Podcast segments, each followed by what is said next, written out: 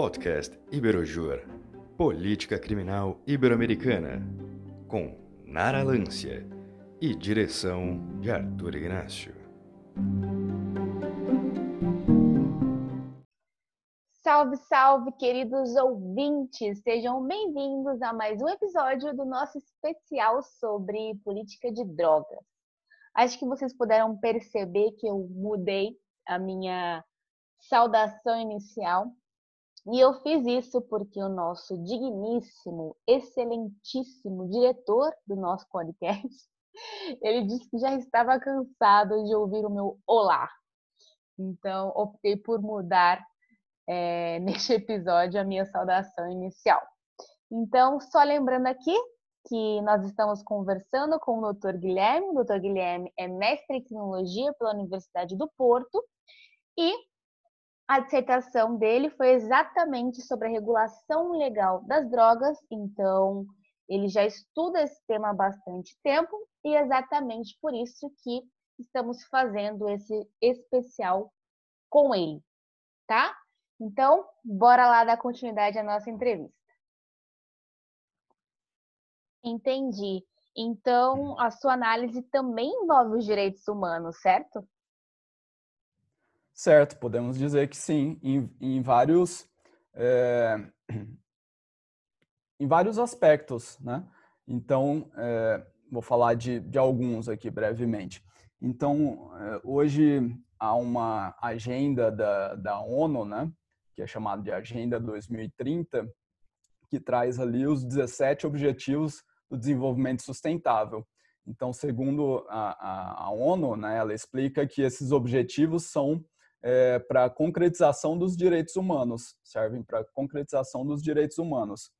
E um dos objetivos que é, tem mais relação com a minha pesquisa é o objetivo 16, né, que se refere a instituições eficazes né, é, dentro do, do sistema de justiça.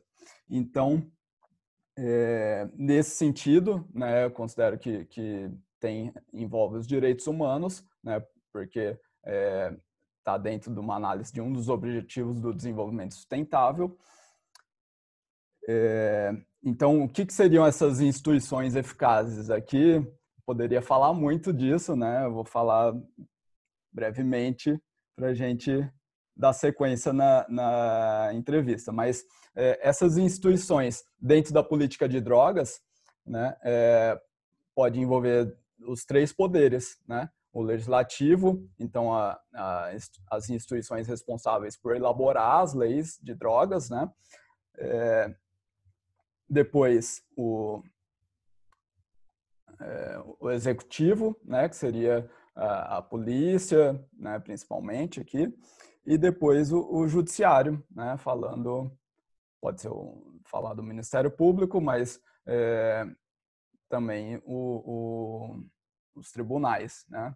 Então, é, quando o objetivo 16 fala de instituições eficazes, está falando é, de todas essas instituições né, que é, o, a meta para o ano 2030, né, por isso chama Agenda 2030, é de que é, todos os Estados-membros da, da, ONU né, é, atinjam esses objetivos. Né, e, e, e, então, no objetivo 16 é que todas essas instituições sejam mais eficazes, ou seja, é, atuem ali da melhor forma. É, estão falando, por exemplo, da penitenciária, de que é, atinja a finalidade da ressocialização da pena de forma eficaz, é, do, do, judiciário, né, que julgue, é, cumprindo ali o sistema acusatório, né, é, obedecendo as, os princípios né, de é, o devido processo legal, é, falando da, da, polícia, né, que ela atue de, de forma é, também eficaz, de acordo com, com as funções dela.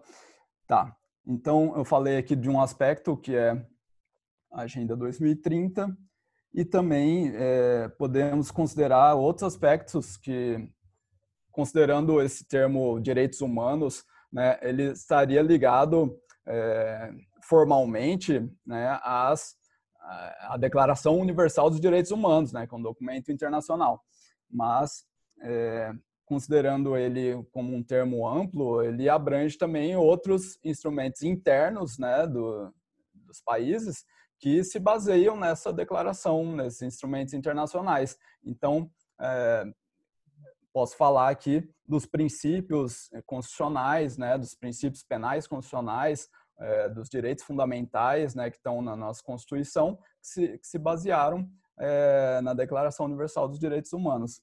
Então, dentro da política de drogas, eu vou destacar alguns princípios que são muito importantes, né, alguns do direito penal e, e, por fim, outros que são mais específicos do processo penal, né, que estão estão é, presentes ali na aplicação da lei de todas essas instituições que eu me referi.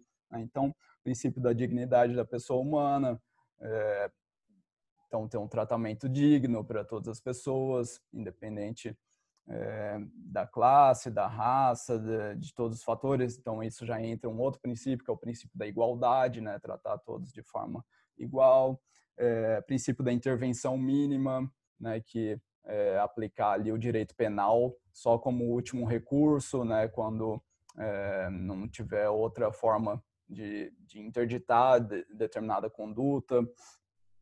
Então, é, princípio da insignificância, então, dependendo de alguns casos, como por exemplo a, a apreensão de pequenas quantidades de droga, né, observar né, esse princípio, da, se, se, aplica esse princípio, princípio da transcendentalidade, né, que só se aplica à, à lei penal se não atingir, se não se prejudicar outra pessoa, né, e não pode ser aplicado se prejudicar a própria pessoa, né, a autolesão. É, princípio da presunção de inocência, princípio e princípio da proporcionalidade na aplicação das penas, proporcional ao, à conduta da pessoa, né? E no processo penal, mais três, princípio da verdade real, né? princípio do devido processo legal, princípio da ampla defesa do contraditório. E, e só para fechar aqui, tem dois termos né, dentro desse, dessa análise que podemos destacar, que é o garantismo penal, que é quando, justamente quando o direito penal é, é trabalha junto com a Constituição, ou seja, é, ele é aplicado direito penal, processo penal, de acordo com esse, todos esses princípios que eu me referi. Então, que são considerados garantias, né? É, direitos e garantias. Então, por isso tem esse termo garantismo penal. É, e, e, o outro termo, abolicionismo penal, que quando se fala de, de, de garantismo, por certas vezes tem certa relação com, com abolicionismo. O que é abolicionismo penal? É, pode estar presente em, em, vários contextos e eu quis falar aqui justamente porque é, há, por certas vezes, confusões né, de... É, e há diferentes é, formas que os autores trazem né, na análise do abolicionismo. Né, alguns são mais radicais, né, que é a abolição das prisões, não haver mais prisões para nenhum crime, né? Então, essa eu considero uma visão mais, mais radical, mas há discussões é, que, são, que estão no contexto do abolicionismo, como fugindo aqui talvez da, das drogas, mas como, por exemplo, quando se discute revogar a lei de contravenções, né? É, lei de contravenções penais, é, hoje talvez não seja mais tão aplicada, então é, alguns estudiosos é, defendem que deveria ser revogada. Então isso é um exemplo de abolicionismo penal e, e vem do termo abolício criminis, né, que é uma conduta deixar de ser crime. Então, dentro das drogas, é, quando tiram uma droga da, da, da lista né, de drogas ilícitas, como, é, por exemplo, se tirasse a, a cannabis, né, é, seria deixaria de ser crime é, o comércio dessa droga. Então, é, seria uma forma ali de abolição crimes, de abolicionismo penal. Tá, falei muito, né? Não, claro que não. Falou que tinha que ser falado. Muito interessante, inclusive, essa análise do tema com os direitos humanos. E aproveito também aqui para perguntar se você poderia nos falar um pouco como funciona a legislação de Portugal, Espanha, Uruguai e Brasil sobre o consumo de drogas. Aí, neste caso de consumo, eu estou falando em ambiente privado e ambiente público. Também com relação sobre a posse de drogas, também em ambiente privado e ambiente público. E também sobre a apreensão de drogas e o tráfico, né? Que é inclusive o tráfico privilegiado e o tráfico qualificado. Você poderia falar um pouco sobre isso, por favor? Claro. É... Bom, vamos por, por partes. Então, quanto a as legislações dos quatro países, né, é, nos três países que são Portugal, Espanha e Uruguai, né, se refere é, Portugal e Espanha mais especificamente, mas Uruguai também, de certa maneira, se refere ao consumo propriamente dito. Né? O consumo em si também está na legislação ali na, na descrição é, dessa interdição do consumo. Então, consumir né, é, também é, há, essa, há uma restrição ao próprio ato. Tá? É, no, eu disse que no Uruguai não é tão específica, porque no Uruguai ele, ele só pune o consumo em ambiente público, o abuso do consumo. Né? Então, não apenas simplesmente consumir, mas abusar do consumo. É uma está dentro do, do Código Penal né, do Uruguai, junto com é, com abuso da, de bebidas alcoólicas também. Então, se refere no mesmo dispositivo ao abuso do consumo de entorpecentes, né, de é, estupefacientes, né, tem vários termos aqui, dependendo do, do país, é, e também do, do abuso de, de, bebidas alcoólicas. Então, nesse sentido, que eu falo que no Uruguai também é, se refere ao consumo em si. Já no Brasil, não, não tem, dentro do artigo 28, o consumo, né, como, é, como crime, no caso do Brasil, né? mas sim a posse para consumo, né, que vem ali em vários, é, vários termos que se referem à posse para consumo. Tá. É, quando fala de ambiente privado e ambiente público, é, no, na Espanha e no Uruguai há essa diferenciação. Né? Então, nesses dois países de, de língua espanhola, né, língua, língua castelhana, é, tem essa diferenciação na legislação. Então, é, na Espanha, só há sanção para o consumo é, em ambiente público, né, que se refere a, a vários contextos né, que tem ali a, tem ali eh, abertura ao público, então pode ser em transporte público, né, num, num lugar aberto. E ambiente privado seria, por exemplo, dentro de casa. Né. Então, é, na, na, no Uruguai também se refere nesse contexto que eu acabei de falar, né, que é, lá a, a, sanção penal, né, mas é, é uma sanção baixa, que é prestação de serviço comunitário, né, para quem abusa da, do uso de drogas em ambiente público. Tá. É, sobre a apreensão de drogas, sobre o tráfico. Bom, vamos aqui para as partes. Eu já falei da definição do consumo nesses quatro países. Né? Os quatro países é, têm interdição em situações de consumo, né? É, quanto à sanção, né, que tem mais diferenças. Então, a sanção é administrativa nos países ibéricos, né, que é Portugal e Espanha. Então, a sanção mais comum né, é administrativa. Eu digo mais comum porque em Portugal tem duas leis para o consumo. Né? A lei antiga ainda vale em alguns casos. É, e, mas a que prevalece é a lei nova desde 2001, né, que entrou em, é, que descriminalizou o consumo.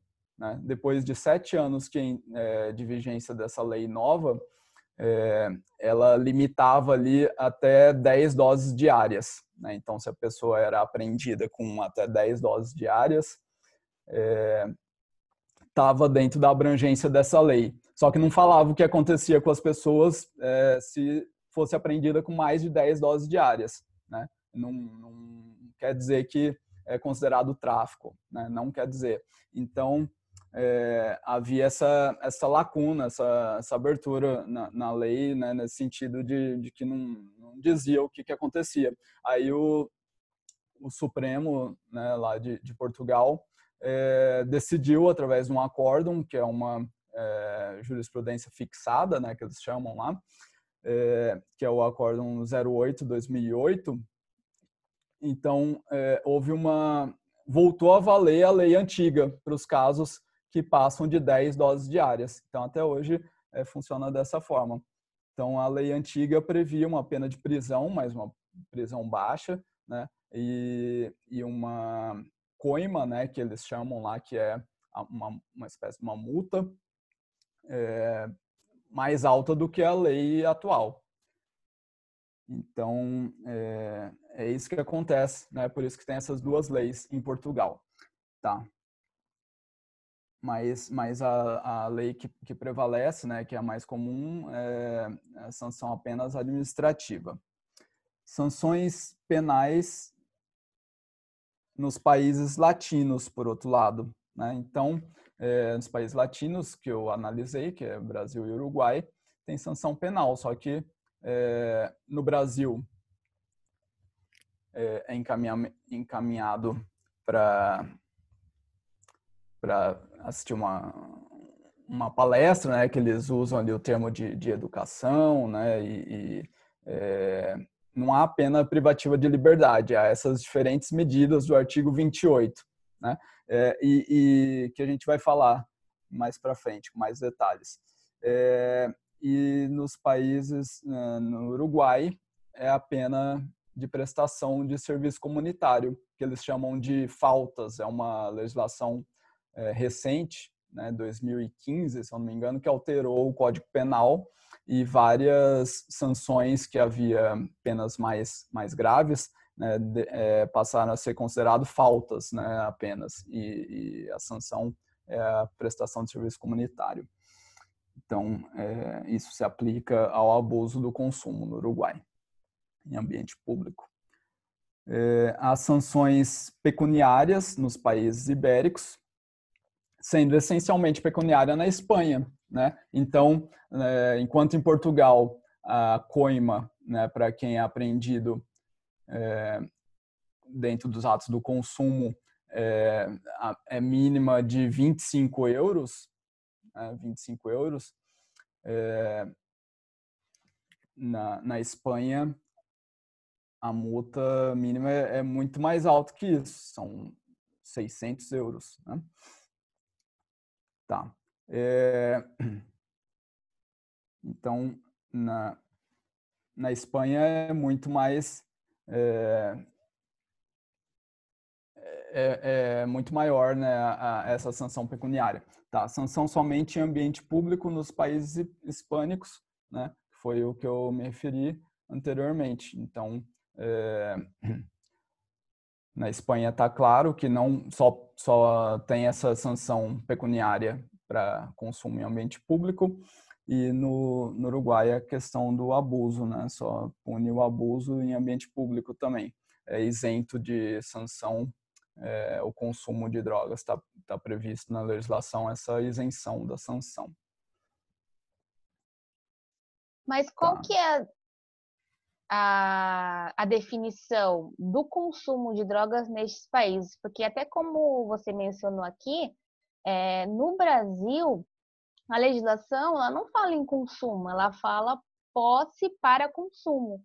Então, assim, eu gostaria de saber essa questão da definição do consumo nestes países. Sim. É... Deixa eu pegar aqui mais claro. É, é, a definição ela traz ali vários atos, né? Exatamente como você disse, né? Não tem no Brasil não tem o consumo em si e nos outros países tem. Então vamos verificar aqui certinho como tá. É, aqui. Então, lá em Portugal, por exemplo, está no artigo 2 da lei, da lei da, que descriminalizou o consumo, tá assim, o consumo, a aquisição, a detenção para consumo próprio. Então, tem esses três atos. Né? Já na, na Espanha,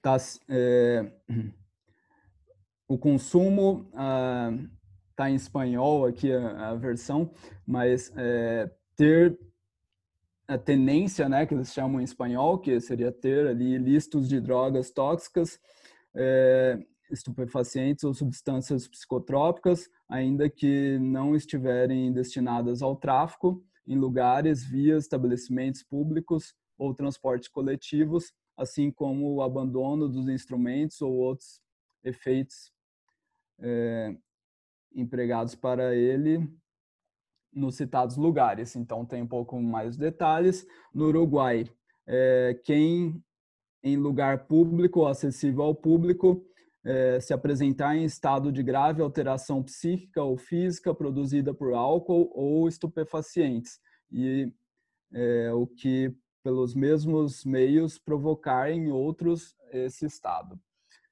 Tá. É, e também na lei de drogas diz que ficará isento de responsabilidade quem transportar, tiver em seu poder, é, for depositário, armazenar ou possuir uma quantidade destinada a seu consumo pessoal. Então aqui ele fala da posse para consumo, né, mas é isento de pena no Uruguai. É, e tem ali uh, as é, exceções para cannabis, né, que lá no Uruguai foi é, legalizada a cannabis. Então, nesse mesmo artigo, ele fala ali que é, o consumo pessoal de cannabis, eles colocaram um limite até 40 gramas. Então, é, até 40 gramas vai ficar isento de, de responsabilidade também. É, e no Brasil, como que tá? Artigo 28. Quem adquirir, guardar, tiver em depósito, transportar ou trouxer consigo para consumo pessoal drogas sem autorização ou em desacordo com determinação legal ou regulamentar.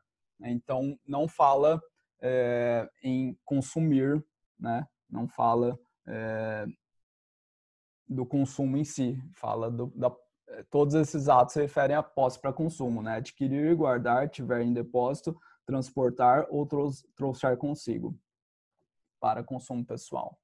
Então, é, você perguntou é, da, da posse para consumo, se tem diferença do consumo em si, né? É, tem essa essa diferença, né? Se comparar, fica mais claro a diferença, né? Então, se a gente olhar só para a lei do Brasil, às vezes não fica tão claro, mas se a gente perceber que outras leis falam do consumo em si, né, fica mais clara a diferença. Em Portugal, eh, você chegou a mencionar a, a definição do consumo em Portugal? Portugal, sim, Portugal é, é, que eu falei rápido, é mais, é mais curtinho, é o consumo em si, né, a aquisição e a detenção para consumo próprio. Então, quando fala de é, detenção, é a posse para consumo, mas o consumo em si está aqui não, não tem na, na, lei do Brasil. E também na lei antiga de Portugal, essa eu não falei, é, também fala do consumo em si, que é, é quem consumir, né, quem consumir ou para seu consumo cultivar, adquirir ou detiver. Entendi. E com relação à sanção, né, prevista no âmbito do consumo nestes países, você poderia falar um pouco melhor com relação à sanção em cada país para, para o consumo? Sim, vamos lá.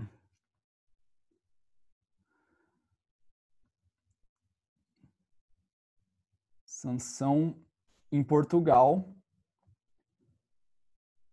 na lei que descriminalizou todas as drogas, ela tá, é, vou falar alguns detalhes que eu não, não havia falado. Então tem a contra, é uma contraordenação, né, que consiste numa coima.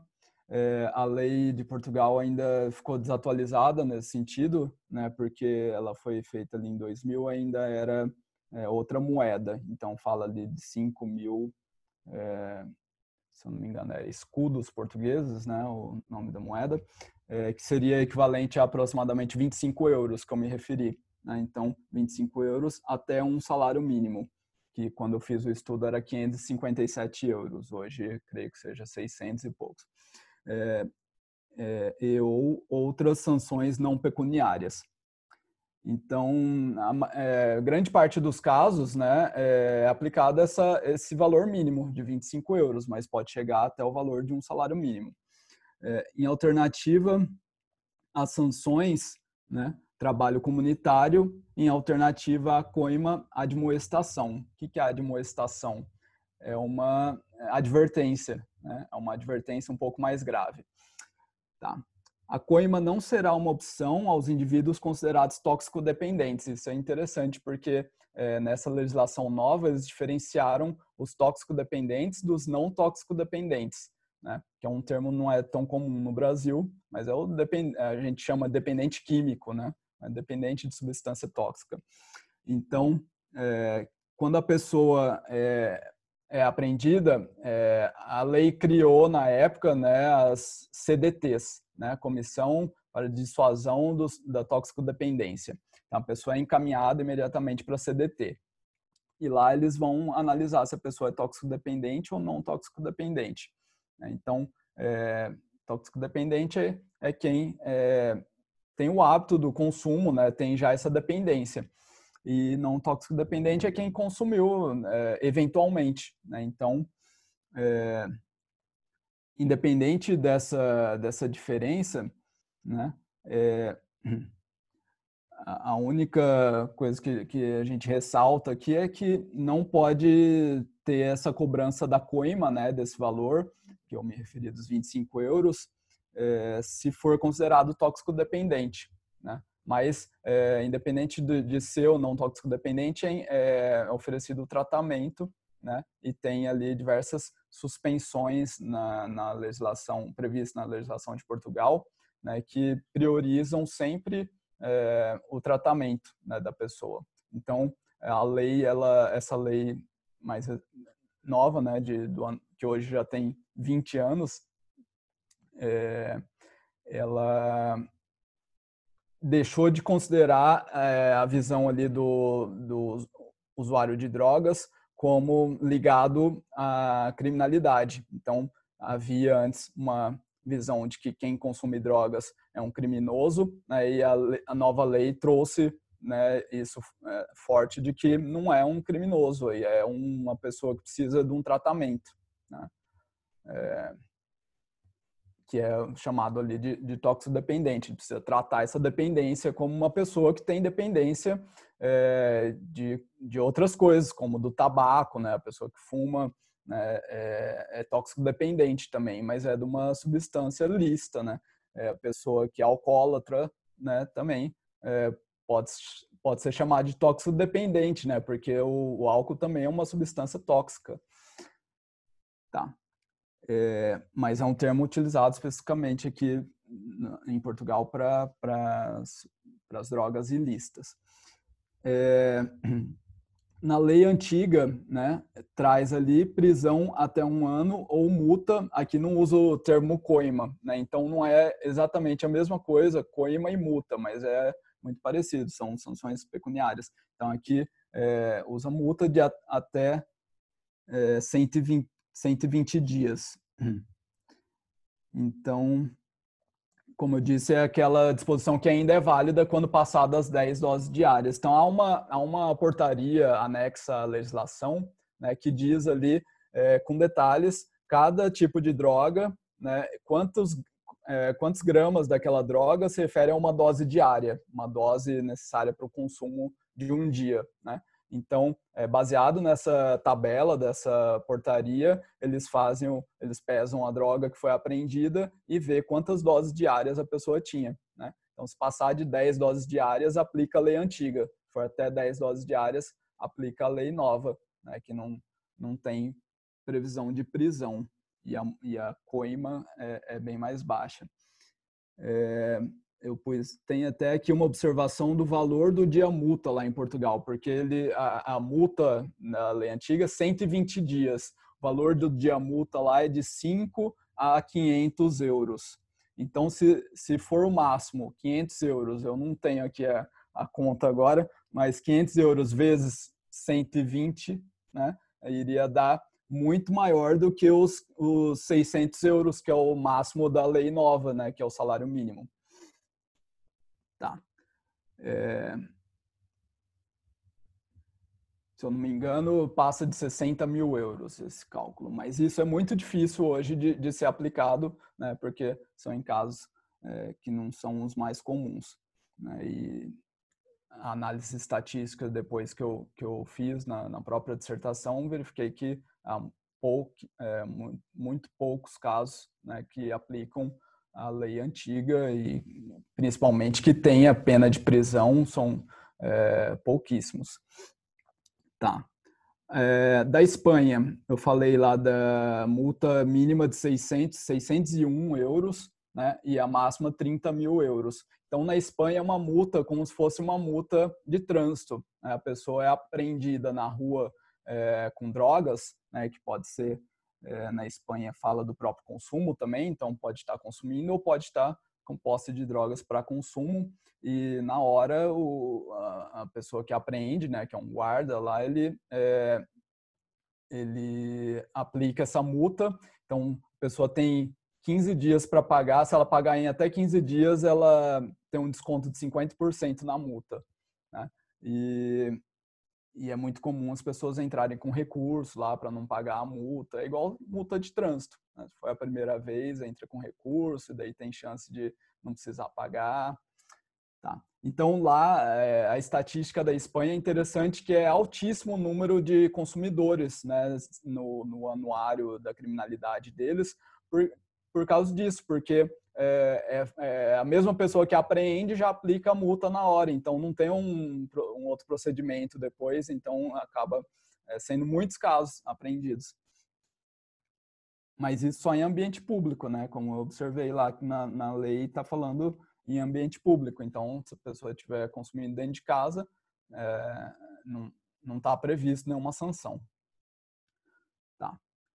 É, no Uruguai, Uruguai, pena de 7 a 30 dias de prestação de trabalho comunitário, né, que foi é, acrescentado em 2013. Eu tinha falado 2015 a 2013, a lei de faltas, né, que passou a, a, ter essa pena de trabalho comunitário. É, há uma possibilidade remota no Uruguai de também haver prisão. Né? Em que sentido? É, a recusa ao trabalho comunitário se a pessoa recusar o trabalho comunitário que foi aplicado, é, ela cumprirá um dia de prisão por cada dia de trabalho comunitário não cumprido. Mas na estatística nem aparece isso, né? Não há casos de prisão é, para consumo, para o abuso do consumo. Estou falando do abuso consumo porque a pena é isenta né, nos casos que for posse para consumo apenas é, que não for o abuso do consumo em público no Uruguai. E no Brasil, a pena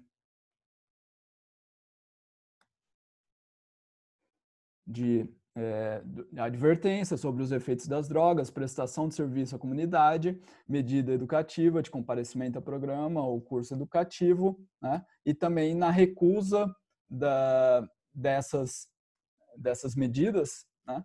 É, está prevista a admoestação verbal né, e 40 a 100 dias multa.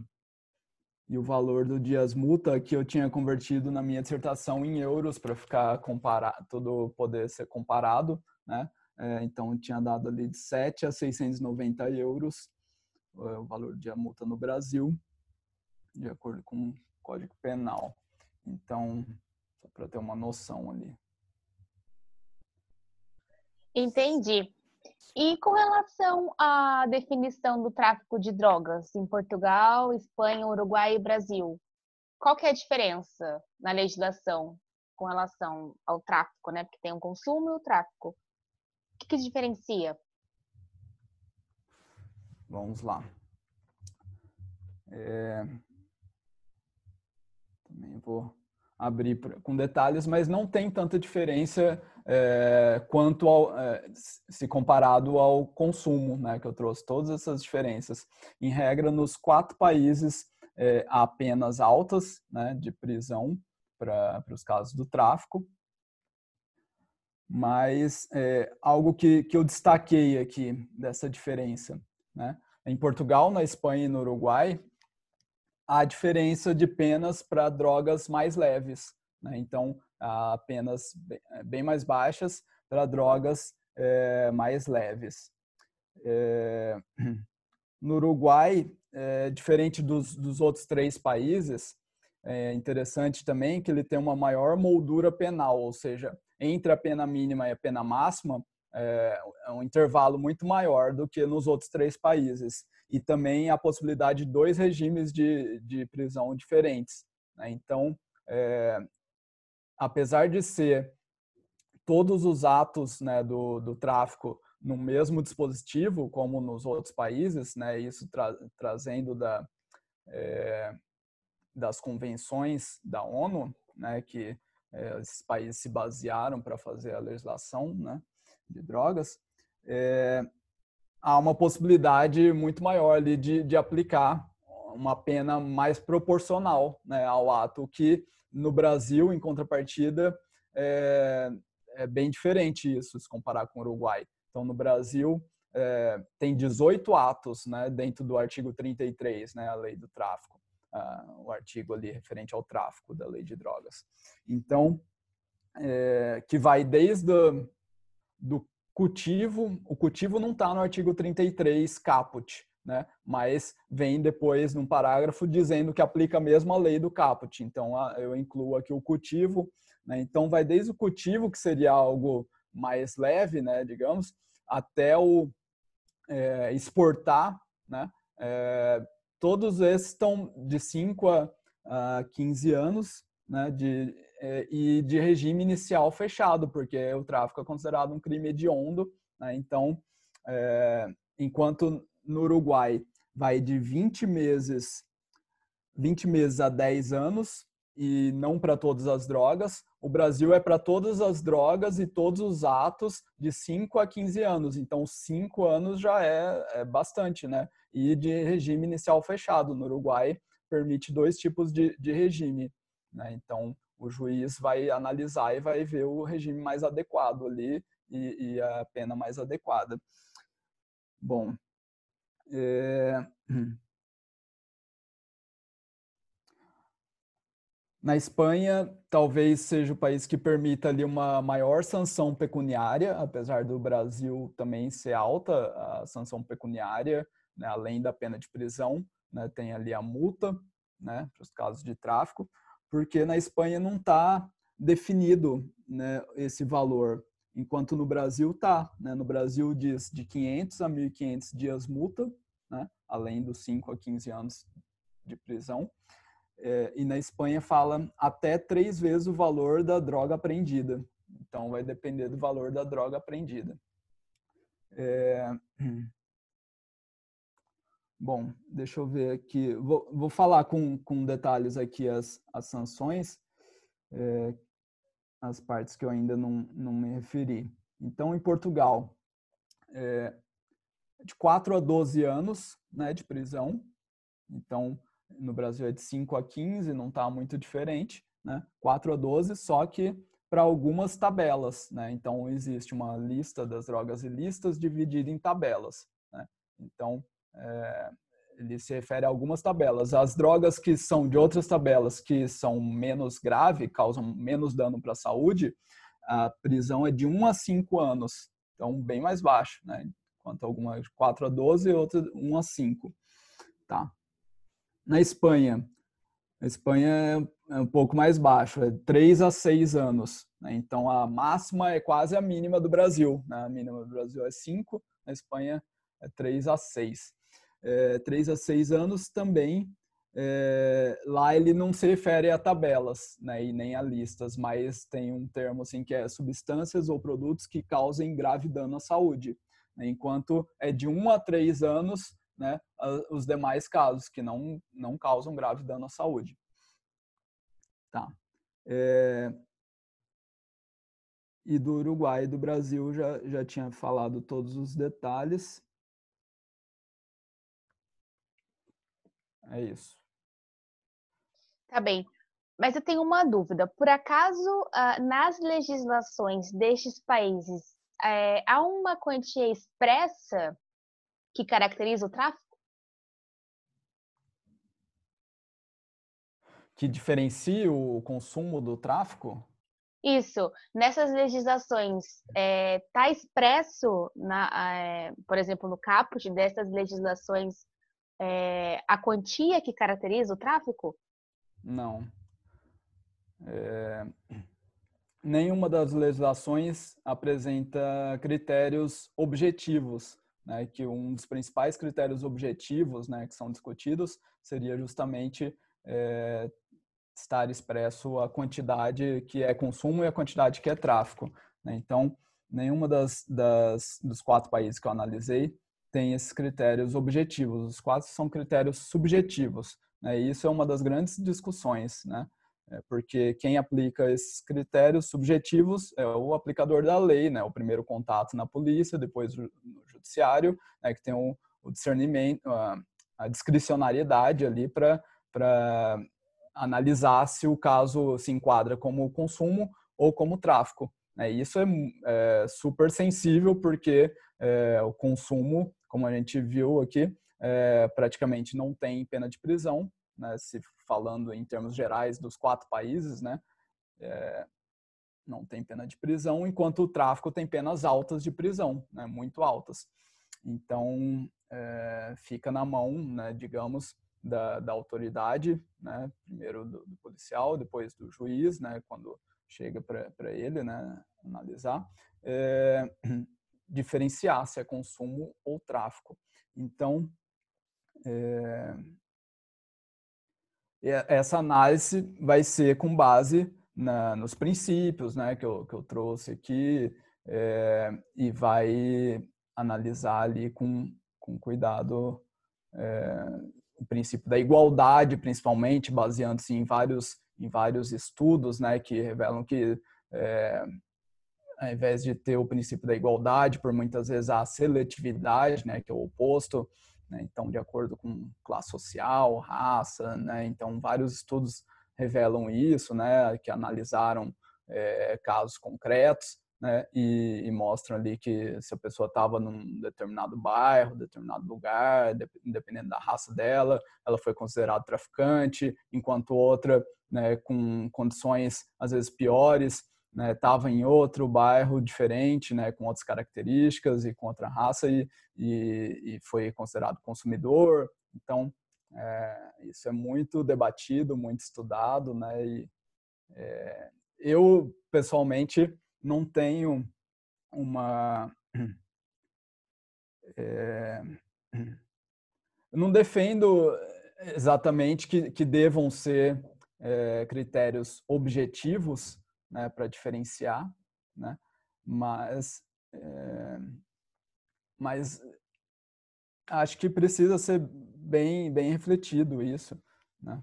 Porque, por exemplo, né, se tivesse dizendo lá na legislação que até 100 gramas de cannabis, né, era consumo, mais que 100 gramas é tráfico. E, e, se a pessoa foi apreendida com 101 gramas, né? Então, continua tendo a aplicação dos princípios, né? E todas, toda a análise ali do contexto para diferenciar. Não dá para ser é, especificamente positivista, né? Principalmente nesse sentido, né? Falar, ah, então até 100 gramas é consumo, 101 gramas é tráfico. Está muito próximo, né? Do que seria consumo. Então, acho que isso tem que ser visto com bastante cuidado. E quanto ao tráfico, grande tráfico e pequeno tráfico, né, que são expressões que, que estavam em alguns estudos se referindo ao tráfico é, privilegiado, né, que é o termo utilizado no Brasil, na jurisprudência, e o tráfico qualificado, né, ou as atenuantes e, e, as situações atenuantes e as situações agravantes do tráfico, é, tem algumas observações também na, da comparação dos quatro países. É, quanto ao grande tráfico, né, que seria situações agravantes, é, eu, eu utilizei esses termos né, para padronizar, né? Cada país utiliza é, utiliza termos específicos nas suas legislações. Então, e aqui nessas características eu também tenho alguns termos que eu coloquei aqui para padronizar. Então, quanto ao grande tráfico, né, é, nos quatro países há consenso para agravantes em situações de acesso de drogas a menores ou diminuídos psíquicos e tráfico em ambiente sanitário, de educação, de ação social ou agências de controle. Então, aqui são alguns destaques em comum entre os quatro países. É, eu ainda fui um pouco além, né, falando da, dos dispositivos sobre associações criminosas relacionadas ao tráfico. Então, é, o tráfico é, o que, que são essas associações criminosas? É o tráfico cometido através de uma espécie de corporação, que pode ser definida, né, usando os termos desses países, como associação, como organização, como grupo, como bando. Né? No, no, Brasil, antigamente era bando ou quadrilha, né? hoje é associação, né? e por alguma, em alguns dispositivos se refere à organização mas é, nesses outros países ainda tem essa expressão, por vezes, bando né? e, e grupo também. Tá? É, a agravante se gradua pelo nível de contato com tal grupo, né? com, com, esse, com essa corporação, nomeadamente participação, financiamento ou chefia. Né? Então, é em comum entre esses quatro países terem é, penas é, mais graves é, se a pessoa participa, financia ou chefia é, algum desses grupos. Né? Agora, em relação ao pequeno tráfico, né, que no Brasil é, seria o tráfico privilegiado no parágrafo 4 né, do artigo 33, mas também tem uma situação do parágrafo 3 que é menos comum, né, mas que também é uma situação que é, diminui a pena do tráfico.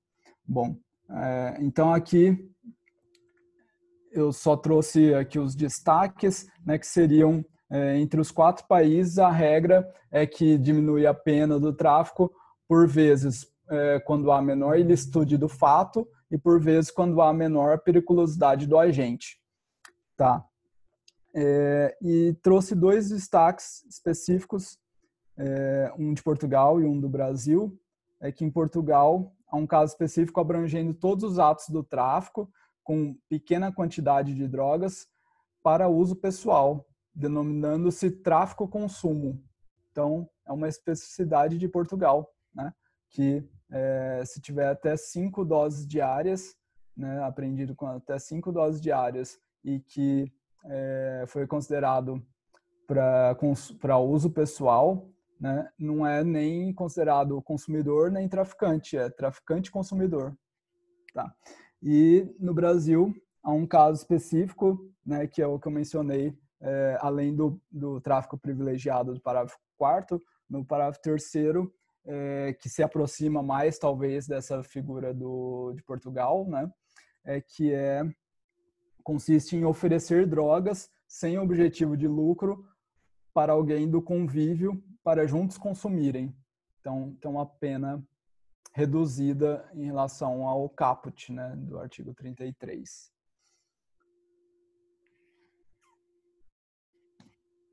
Por acaso há alguma exceção ao regime de proibição nestes países?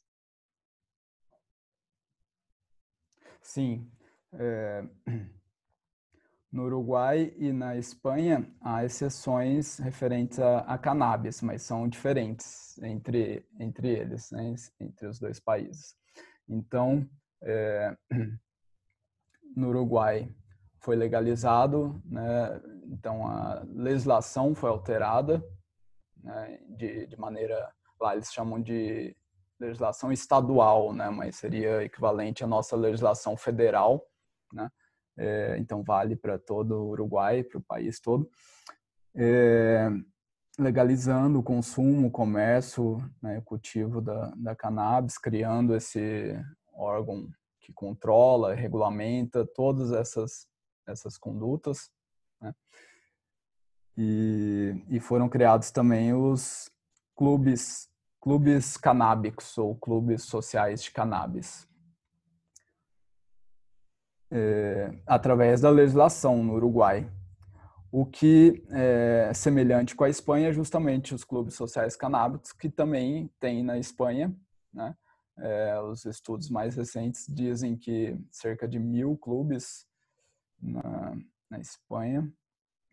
E principalmente na região da Catalunha, né, tem mais clubes, depois País Basco, tá.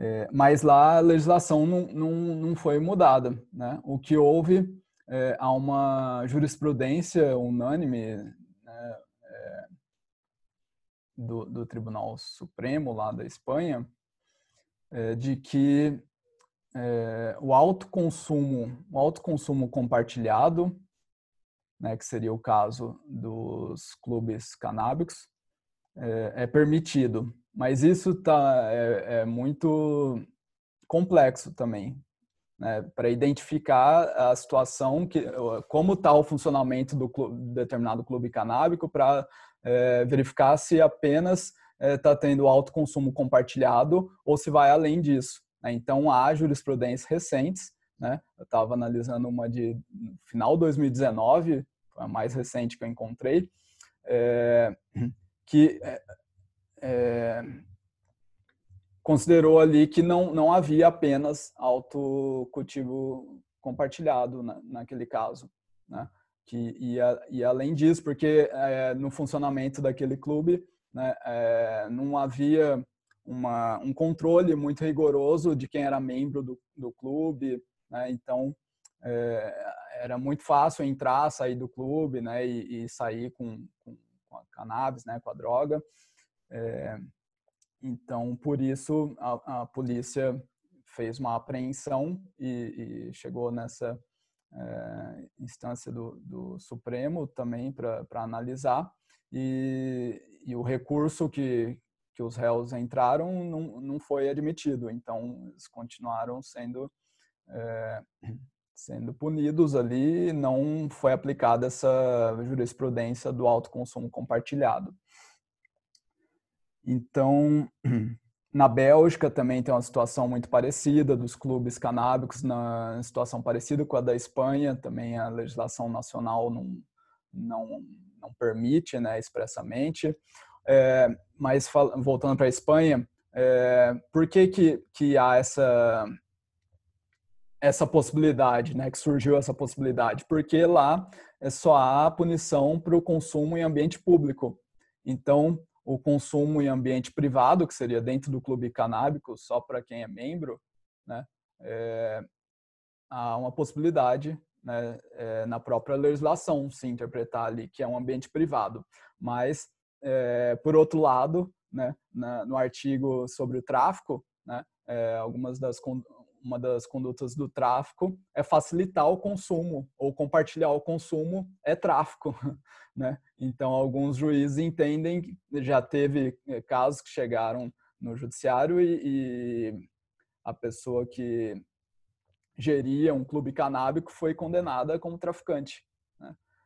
É, mas isso antes de, de haver essa unanimidade da, do alto consumo compartilhado, né? Hoje é, essa sentença que eu falei mais recente, ele não foi condenado como traficante, mas com outras condutas ali de é, esses clubes canábicos eles são formados como uma associação é, civil sem fins lucrativos. Então, um, uma das condutas principais que ele foi condenado é de ter uma associação com fins ilícitos, né? Então, não poderia ter essa associação com, com fins ilícitos. E que mais aqui de diferença? Tá. Lá no, no Uruguai, é, tem vários vários decretos, né, que que regulamentaram a legislação, a legislação em 2014, né?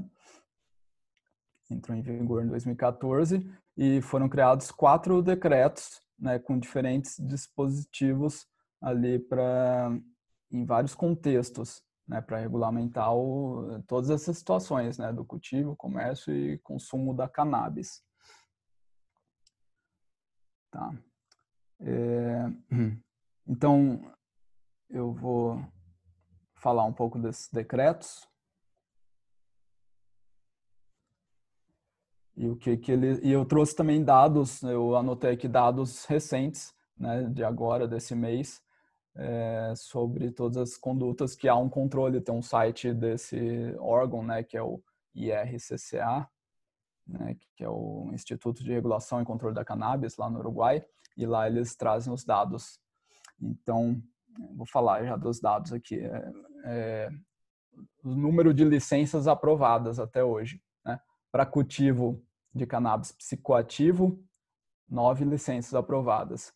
Cultivo de cannabis não psicoativo, né? porque tem uma diferença do, é, dos componentes da cannabis, dá para diferenciar né, no cultivo se, ele vai, se ela vai ser psicoativa ou não. E não psicoativo, 42 casos. Em regra, quem usa cannabis para fins medicinais, né, usa a não psicoativa, que a psicoativa é a que, é, que causa ali é, outras situações, né, que é geralmente quem usa para fins recreativos, né, e quem para fins medicinais não, não, não busca é, essa situação. É, falar dos principais é, licenças aprovadas para adquirentes em farmácias. Né? Lá a cannabis só pode ser vendida dentro das farmácias. Né? Então há um, um, produto padronizado, né? que vem no envelope assim, é, e, e, é vendido pelas farmácias do estado. Né? Então há um monopólio do estado para venda da, da cannabis. Só o estado pode vender. Então as pessoas têm que se inscrever para comprar né, no, na farmácia. Então, 41.285 pessoas estão inscritas para poder comprar na farmácia. É, existem 14 farmácias, as farmácias têm que registrar também nesse órgão para poder vender. Então, existem 14 farmácias no Uruguai registradas. É, existem 8.401 pessoas registradas para cultivo doméstico, que também é permitido, né? tem um limite, mas é, para cultivar em casa, é, e 4.854 membros de clubes canábicos registrados e 158 clubes, chamam de clube de membresia, que é o clube canábico. Tá, esses são dados desse mês. É, o que é interessante que eu há discussões recentes né, nesse sentido, é que essa legislação vem sendo observada né, lá do Uruguai. É, inicialmente tinha saído um, um, estudo que analisaram que enfraqueceu o tráfico é, por, ter, por ter legalizado a cannabis. Né? Mas atualmente está é, tá acontecendo o contrário. Né? O tráfico tá, continua porque é, por causa da burocracia e né, para poder comprar essa cannabis nas farmácias. Então, várias pessoas é, continuam buscando o tráfico. E também, é, um dos aspectos que foi muito discutido e que também influencia nisso é que, é, apesar da lei estar é, tá expresso lá que os dados de quem se cadastra nesse órgão são considerados dados sensíveis, né, que vai ter um cuidado maior, uma proteção dos dados, é, muitas pessoas não confiam, né, falar se mudar o presidente de repente e, e, essa lei deixar de valer, ele vai ter uma lista das pessoas que se cadastraram para comprar cannabis, vai mandar prender todo mundo. Então, é, nesse sentido, tem muita gente que não confia e não, e não faz esse cadastro né, no, nesse Instituto de Controle e Regulamentação.